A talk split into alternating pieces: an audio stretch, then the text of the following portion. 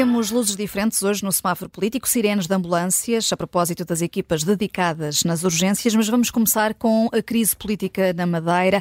Então não é a Judito França que o CDS tirou o tapete a Miguel Albuquerque?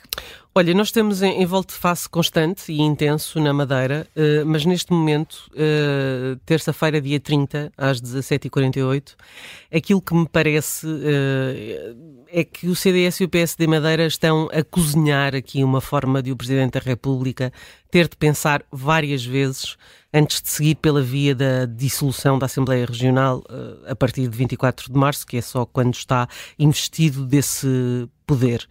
Eu acho que neste momento uh, ninguém parece duvidar que Marcelo Rebelo de Sousa quererá fazer o mesmo que fez com o governo de António Costa, ou seja, fazer aqui um compasso de espera para que o novo orçamento regional seja aprovado, mas não aceitar um novo governo e então ir para eleições antecipadas. Portanto, quando o CDS uh, ontem parecia ter dado, lá está, esse golpe em Miguel Albuquerque ao exigir a demissão imediata, uh, Afinal, a ideia era forçar um novo governo dentro da atual maioria PSD-CDS e assim dificultar a decisão do Presidente da República. Portanto, é um.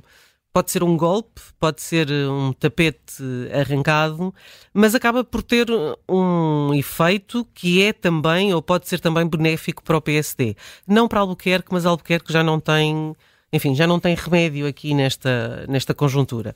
Portanto, sair agora ou sair daqui a uma semana depois de aprovado o orçamento era hum, mais ou menos a mesma coisa. E, e, depois aconteceu aquele momento uh, bizarro ontem, não é? Que Miguel Albuquerque reuniu com o representante da República e Irineu Barreto disse que aceitou a admissão uh, do presidente do governo regional mas não o demitiu. Portanto, aceitou, mas não o demitiu. E, portanto, fez ali. Uma... Oficialmente ainda não. Não está oficialmente demitido. Mas e pela fundo... Constituição, segundo a Constituição, não, não precisa de aceitar essa demissão. Ainda basta... hoje ouvimos a constitucionalista Exa Raquel Brisa da Castro dizer isso mesmo Pronto, aqui. Basta apresentar o mas pedido Madeira... de exoneração na Madeira ao contrário do que acontece repara, no continente. Mas na Madeira também tudo é um pouco diferente, não é? Pois, essa é uma Porque das diferenças. É, é uma, das, uma das diferenças é o representante da República dizer ah, mas agora não já, não é? Não vou já assumir. Uh, se o faz, está a ir contra aquilo que prevê a Constituição, não é? Uh, que é a partir do momento em que há um pedido de exoneração por parte uh, do presidente do governo regional, eh, ele está demitido. Mas parece estar a fazer o representante da República aquilo que Marcelo Rebelo de Sousa gostaria, não é? Que é adiar o um momento. Um... Essa, essa, é outra discussão. Porquê é que não aceita? Hum. Ou qual, quais são as intenções?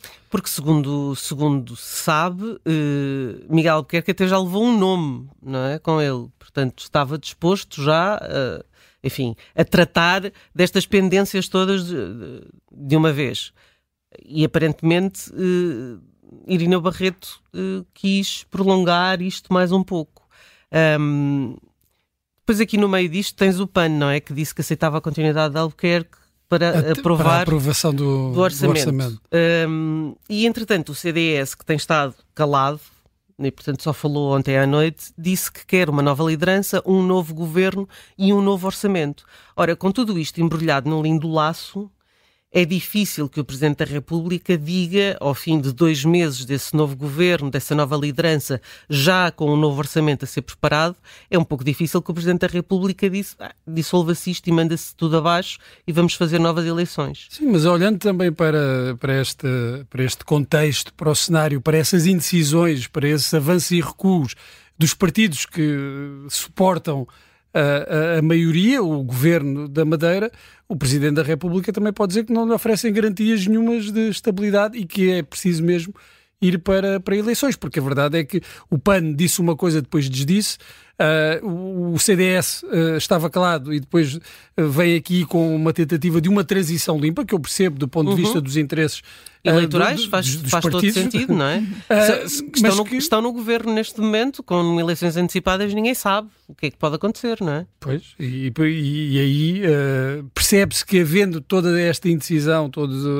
uh, estas dúvidas semeadas pelos próprios partidos que deveriam assegurar essa estabilidade, que o Presidente possa optar em nome dessa clarificação hum. e de uma nova, renovada estabilidade, uh, convocar eleições. E a, a, saída de António Costa não foi uma saída limpa, não é? Também houve uma série de confusões e de, e de, visitas ao Palácio de Belém e de parágrafos e etc.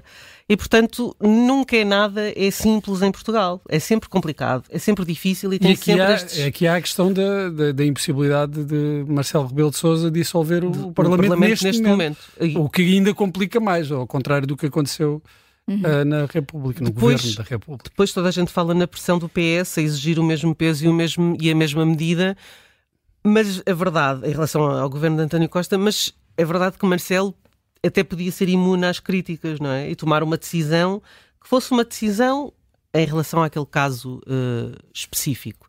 Estás a olhar para mim porque eu tenho que acabar. Uhum.